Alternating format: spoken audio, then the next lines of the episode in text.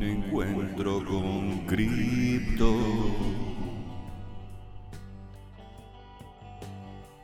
Atención oyentes eléctricos, nos encontramos en una esquina en algún lugar de San José para el primer episodio de Un Minuto con Cripto. En esta ocasión, Demian Marley nos va a contar sus andanzas futbolísticas. Este espacio es posible al auspicio generoso del Instituto Cuántico Costarricense para la Investigación Interdimensional.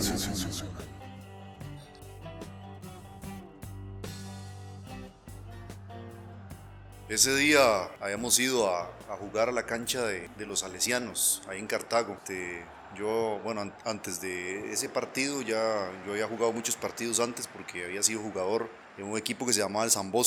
Y este, cuando tenía más o menos como 17 años me retiré para ponerme a estudiar y eso, entonces eh, no había vuelto a jugar fútbol, la verdad, en cancha abierta. Pero cuando entré el primer año a la universidad, en el año 2000, eh, mi hermano que estaba en cuarto de la, del colegio, tenía unos amigos ahí en el colegio y esos amigos tenían un equipo. Y entonces ese equipo era de Guadalupe, de Cartago. Y esos amigos nos, nos invitaron a mí y a mi hermano a jugar en el equipo. Y bueno, me puse a, a entrenar y eso para poder eh, volver a jugar. Y ya, bueno, empezamos a jugar partidos y eso. Y la historia esta que, que te estoy contando es este, de la que ocurrió ahí en los Salesianos.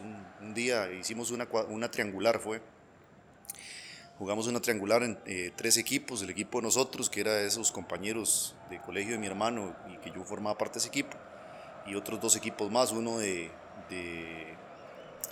de Tejar y un equipo de, del Silo.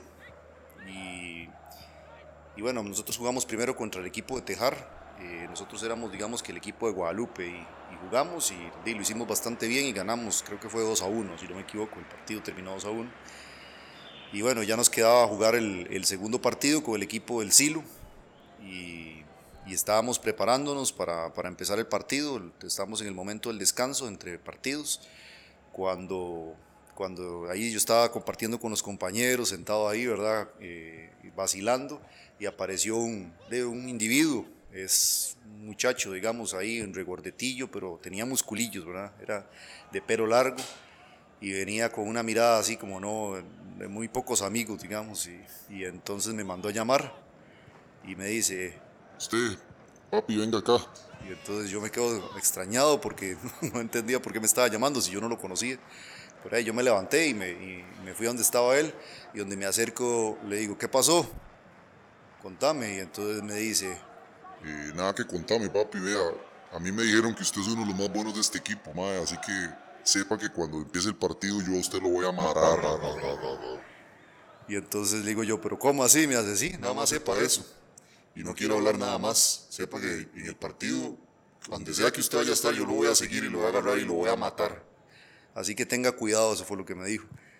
Entonces de, yo lo que hice fue como, como reírme, ¿verdad? Y me fui como un poco nervioso entre los compañeros, entre los compañeros, y empecé a contarles y me dicen, tranquilo, ese madre siempre llega a matonear y no sé qué. Pero entonces yo hey, empecé el partido y no fue cuento, sí, efectivamente, digamos, empezó el partido y el, y, el, y el muchacho este empezó a andar detrás mío de un lado para otro y cada jugada que me pasaba en la bola a mí llegaba y se barría y me hacía una, una, una barrida salvaje. Y bueno, como ya me había advertido, yo estaba como atento a eso y le reclamaba al árbitro constantemente y le reclamaba pero el árbitro no, no le sacaba amarilla ni hacía nada, entonces seguía el partido y toda vez que yo tocaba la pelota llegaba y me hacía eso. Y entonces esa cuestión fue como eh, escalando paulatinamente hasta que ya llegó un punto donde me enojé un montón, ya estaba muy bravo, entonces yo dije, no, este carajo me las va a pagar. Y entonces de, estábamos en una jugada ahí, cerca de la, de la media cancha, y recibí la pelota y entonces eh, hice una jugada para echar el, el, pase y entonces donde él llegó y se barrió, entonces yo lo que hice fue saltar y, y, le, caí, le caí fuertemente en las piernas. Y bueno, esa fue la primera patada, pero no fue la única. Después seguimos jugando y, y cuando él llevaba la pelota en una, en una salida, porque él le jugaba en la, parte defensiva, y había sido una, una jugada de recuperación de pelota que salía de la defensa de ellos hacia el ataque, él llevaba la pelota y yo me había quedado rezagado al frente y entonces quedé como detrás de él y cuando él iba, iba corriendo, entonces cuando iba corriendo yo empecé a darle patadas así al, eh, patadas sin ningún tipo de consideración para botarlo hasta que lo, lo, lo, derribé. Y el árbitro llegó y me increpó y me dijo que qué barbaridad, que por qué hacía eso y me sacó amarilla. Y el MAE, después de ese momento de que tuvimos ese encontronazo, entonces ya, ya se bajó y, dejó de, perseguirme como lo estaba haciendo y ya pude ya jugar tranquilo. Pero ahí, si no hubiera hecho eso, no hubiera ganado el respeto, ¿verdad? Que, de que uno tiene que imponer en la cancha cuando juega.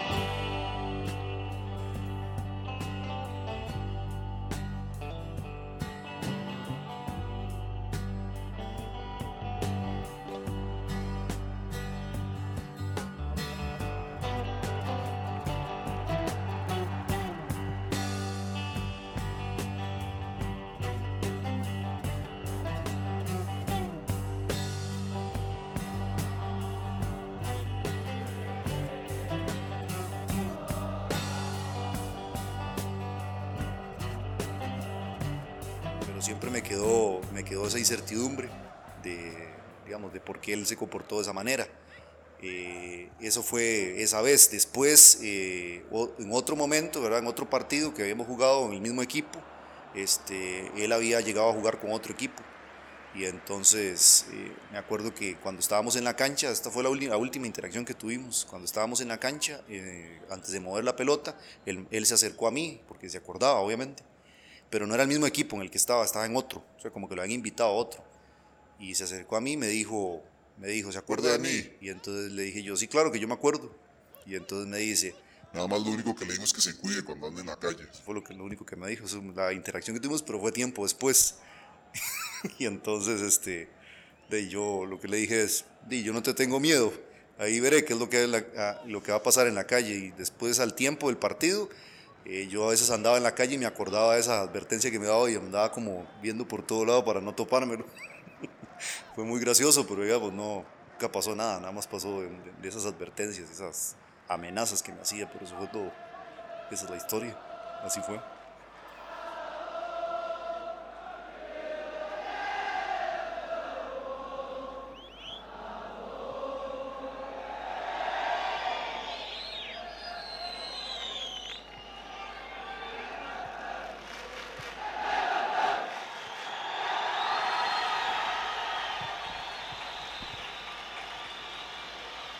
Formábamos parte de un equipo de fútbol llamado los Pejesapos FC, cuyo uniforme era pantaloneta café y camiseta amarilla, con un murciélago verde al lado derecho del pecho, lo mejor que el profe pudo conseguir, de segunda. Había camisetas con numeraciones repetidas, por lo que se hizo necesario colocar parches para variar los números en algunas, sobre el número 1 de la camisa 13 para convertirla en la 3, o por el contrario agregar un 0 al 2 para convertirlo en 20. Para las medias no había color específico, pues cada quien con las suyas. El uniforme no juega, nos hizo ver el profe, y contó con devoción profunda como parte del calzado de la selección de fútbol del Mundial del 90 fue comprado por el propio DT el mago Milutinovic. Además, el buen jugador enseña su calidad en cualquier cancha, decía, por el hecho de que entrenábamos en la calle, al pie de un poste del alumbrado público. En ese tiempo la mascota de una de las mutuales de préstamos hipotecarios era un personaje animado llamado Salvador Mutual. Emulaba al Superman de Christopher Reeve, ojos azules y diáfanos, diáfanos y sonrisa de arcángel. En uno de los comerciales, Salvador Mutual descendía del cielo azul y depositaba una vivienda frente a una joven y sonriente pareja. En otro, detrás de un mostrador, atendía a un parroquiano a la par de un comerciante neófito. Salvador Mutual adornó los costados de innumerables autobuses, de diversas rutas a lo largo de todo el país y corría tras un balón para coronar un gol de taquito en el entretiempo de la transmisión de cada partido dominical. La voz melodiosa de Salvador Mutual inspiraba confianza y era buena para dormir a los niños.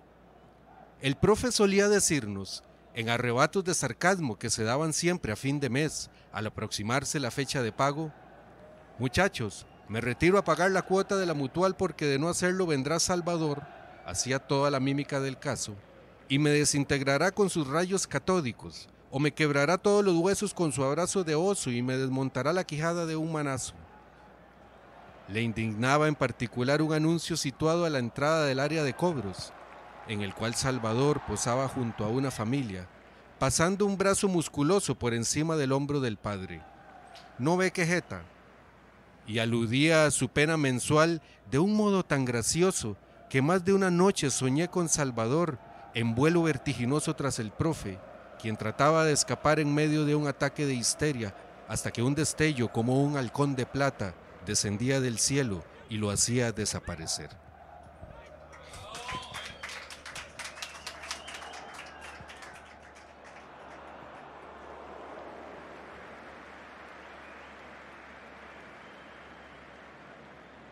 Historia, la historia es así. eh, Nosotros eh, teníamos un equipo de Sabana Grande, de Cartago.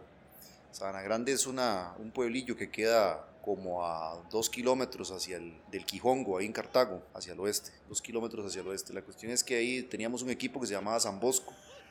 Era un equipo de, pues, eh, constituido por, por muchachos de menores de 15 años, entonces era como una especie de infantil, digamos, un equipo infantil.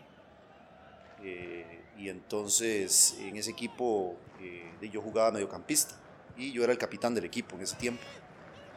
El entrenador del equipo era Roger Molina, que fue un jugador de primera división. En esa época estamos hablando que eso era el año eh, 1996 más o menos. Por ahí sí, 1996 me parece que era el año. Y este, Roger todavía seguía jugando en primera división en ese tiempo.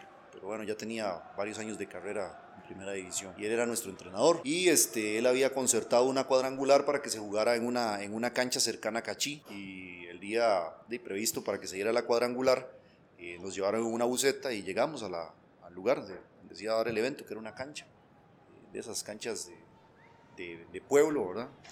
Y resulta que de cuando llegamos están varios equipos ahí, entre, entre los equipos que estaban era un equipo de Cachí, eh, después un equipo de Orosi y, este, y finalmente un equipo de juvenil también, de, perdón, juvenil no, infantil de, del Cartaginés. En ese equipo in- infantil del Cartaginés jugaba Pablo Jiménez, que Pablo Jiménez era un vecino del barrio donde yo vivía y nosotros siempre nos veíamos en la cancha, pero nosotros no nos llevábamos, nunca nos llevamos. Yo nunca le simpaticé y yo creo que él tampoco, o sea, a mí tampoco me simpatizaba, entonces ve, nunca como que congeniamos. Sí nos hablábamos cuando vivíamos a la cancha y eso, pero hasta ahí. Y Paolo Jiménez sabía cómo jugaba yo porque él me conocía. Entonces, bueno, llegamos a la cuadrangular, nosotros jugamos el primer partido contra el equipo de Cachí y le ganamos, creo que fue como 4 a 1, si no me equivoco, el marcador de ese partido. Todo bien, estábamos contentos y ya íbamos a jugar el segundo partido y el segundo partido resultó que era con el equipo del Cartaginés donde estaba Paolo. Y entonces, eh, esto es una suposición mía, aunque yo creo que es bastante, o sea, se puede, se puede aceptar como válida, digamos, de que Paolo Jiménez a los compañeros de él, que eran defensas, eh, que les tocaba marcarme a mí, seguro les dijo que yo, era, que yo era uno de los jugadores más importantes del equipo. Porque cuando nosotros empezamos a jugar el partido, ¿verdad? nos habíamos preparado y todo para jugar el partido, desde el primer minuto que empezó el partido, yo empecé a ser, a ser asediado por los, por los defensas del Cartaginés. Es decir, cada vez que yo tomaba la pelota, los defensas del Cartaginés llegaban en parejas siempre a marcarme y a golpearme. Y así lo hacían. Y yo de nuevo, otra vez. Diciéndole al árbitro que, hey, que viera, que me estaban pateando, que me estaban haciendo esto. Y me volví a enojar otra vez, ya me dio mucha, mucha cólera. Entonces hice una jugada ahí en donde, en donde de, venían dos defensas a marcarme, me habían pasado la pelota y entonces venía la bola hacia mí, venían dos defensas, entonces hice, hice dos sombreros, hice un sombrerito al primero que me vino a marcar y después le hice un sombrerito al otro. Y cuando le, me los quité así y llevaba la pelota, venían otros dos defensas también a golpearme y la bola estaba eh, pues como arriba, digamos, a me había quedado arriba en la, en la tercera jugada cuando la, la, estaba dominando.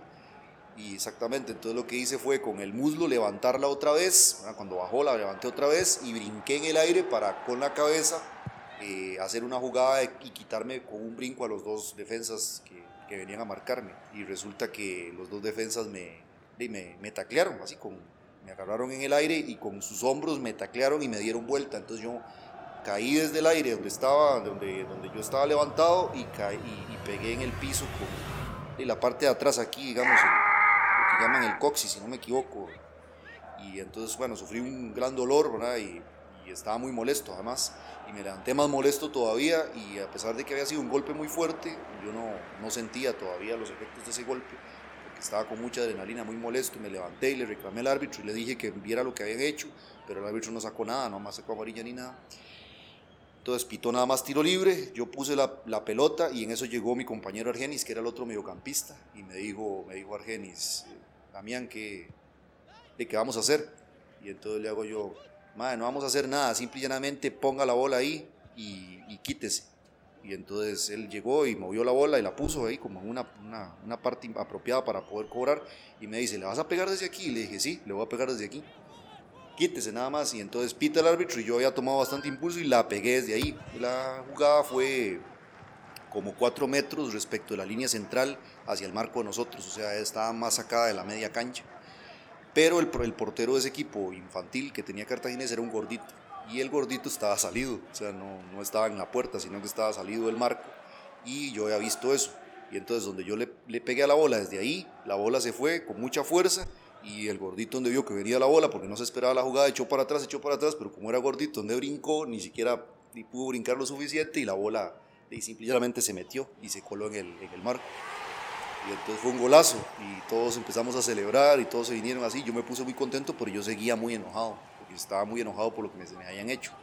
Seguimos jugando, hicimos otra jugada y en una, en una jugada cerca del área grande recibo la pelota eh, como a media distancia y hago el, digamos, el, la mague, como que voy a hacer un tiro, un tiro de media distancia, los defensas salen como a tapar, pero en lugar de hacer el tiro de media distancia, donde hago que voy a hacer el tiro, la tiro por arriba, así se la paso a un compañero que estaba hacia la derecha, el compañero llega y entra y mete el gol 2 a 0, y estábamos contentísimos porque ya le estábamos ganando 2 a 0 a Cartaginés. Y era una gran emoción y todos estábamos contentísimos, bueno, abrazando, no sé qué, no sé cuánto. Y hasta que ya metí ese segundo gol, o sea, metió el equipo ese segundo gol, ya empecé a sentir las secuelas del golpe que me había dado y empezó, empezó a dolerme un montón aquí la columna y, ya no, mis piernas no reaccionaban igual y cuando corría me dolía mucho. Y entonces empecé a decirle al, al, a nuestro entrenador, a Roger, que, que necesitaba salir. Y como yo era el capitán, Roger me dijo que no. No, usted no puede salir en este partido, no, en cualquier otro, pero en este no. Y entonces yo, yo le dije, está bien, yo me voy a quedar en la cancha. Y seguí jugando, pero no, no había manera, no rendí en ese momento, digamos que del, del partido, eh, Argenis sintió, o sea, sintió un, un, gran peso, digamos, de, de, de jugar contra el, estar jugando contra el Cartaginés, que además estaba constituido por un montón de jugadores muy buenos en ese tiempo.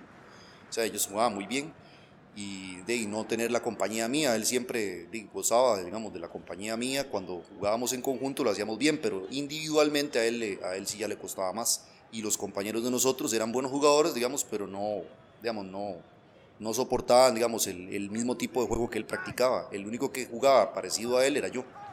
Y entonces cuando yo me lesioné, él también se desmoralizó y no pudo, no pudo sacar adelante. Y fue así que no metimos más goles, ¿verdad? Y, y la, digamos, el nivel futbolístico bajó considerablemente y, y el equipo se, se desilusionó porque yo era el capitán y, y, yo no, no estaba dando la talla. Y entonces eso hizo que Cartaginés empezara a, jugar a, a sus anchas y, y finalmente y pasó el partido y Cartaginés nos metió 11 goles. El partido terminó, terminó 11 a 2 y de, terminamos desmoralizados totalmente, ¿verdad? Porque era una goleada así, pero exagerada, ¿verdad? La cuestión es que terminó el partido, estábamos desmoralizados, llegamos a, afuera, ¿verdad? A la línea donde estaba Roger Molina, que era el entrenador, y empieza Roger Molina, bravísimo. Pero qué barbaridad, ¿qué fue lo que hicieron ustedes?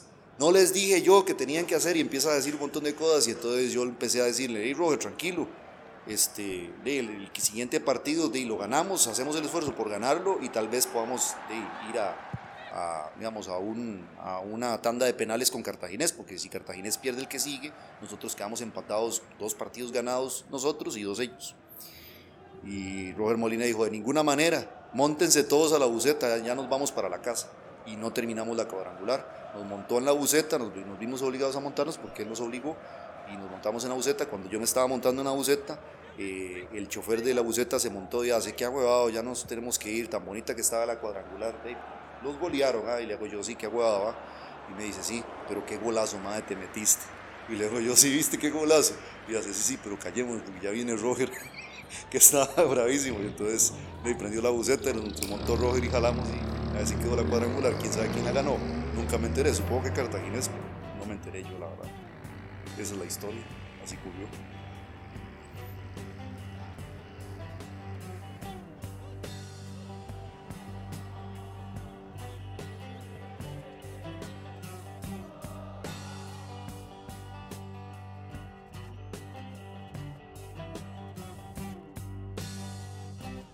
¿Para qué contar historias? La vida humana tiene una fría relación con lo extraordinario, al tiempo que recae con facilidad en el silencio del olvido. Nuestra luz se extingue tras el velo de los siglos y nuestra voz se apaga ante los fulgores de las nuevas épocas. ¿Dónde irán a parar todos nuestros empeños y todos nuestros más profundos anhelos del corazón? ¿En qué tiempo remoto comparecerán nuestras grandes obras?